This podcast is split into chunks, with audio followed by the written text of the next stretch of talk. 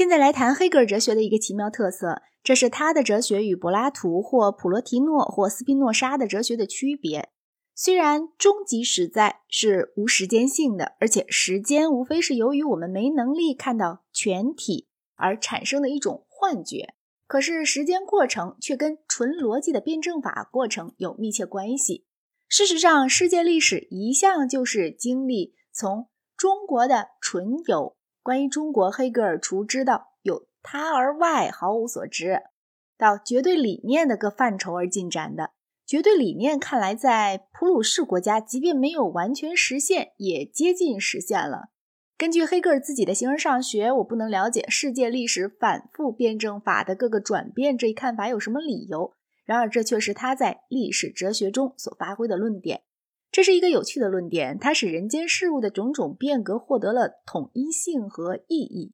这论点也和其他历史理论一样，如果想要说似乎有道理，需要对事实做一些歪曲，而且相当无知。黑格尔同他以后的马克思和施彭格勒一样，这两样资格都具备。奇怪的是，一种被说成是宇宙性的历史，竟然全部发生在我们这个星球上，而且大部分是在地中海附近。并且，假若实在是无时间性的，也没有任何理由说这历程后来的部分要比在前的部分体现较高的范畴，除非人当真要采取这样的一种亵渎不敬的假定。宇宙渐渐在学习黑格尔的哲学。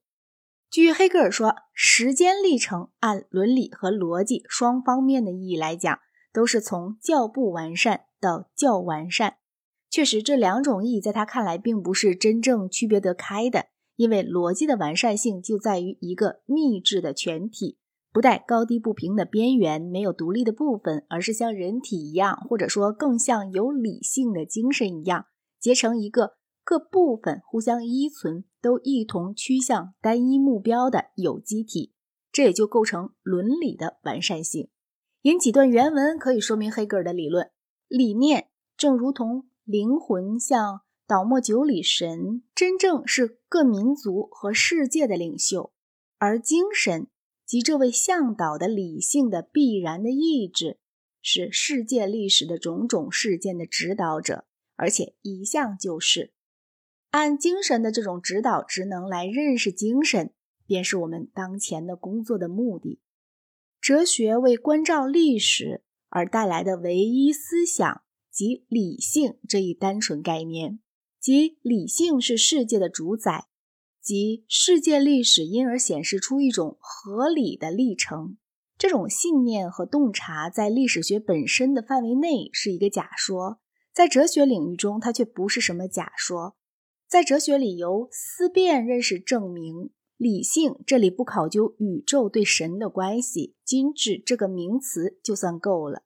既是无限力量，也是实体。它自身是一切自然生命和精神生命的无限素材与无限形式，即推动该内容的东西。理性是宇宙的实体，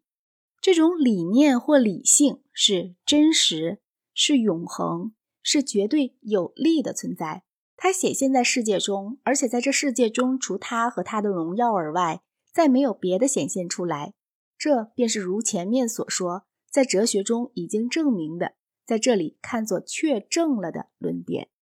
知性和自觉意志作用的世界，并没有为给偶然，而是必定表现为自知的理念的样子。这是一个恰巧为我所知的结果，因为我已经详细考察了全领域。所有这些引文都摘自《历史哲学的绪论》。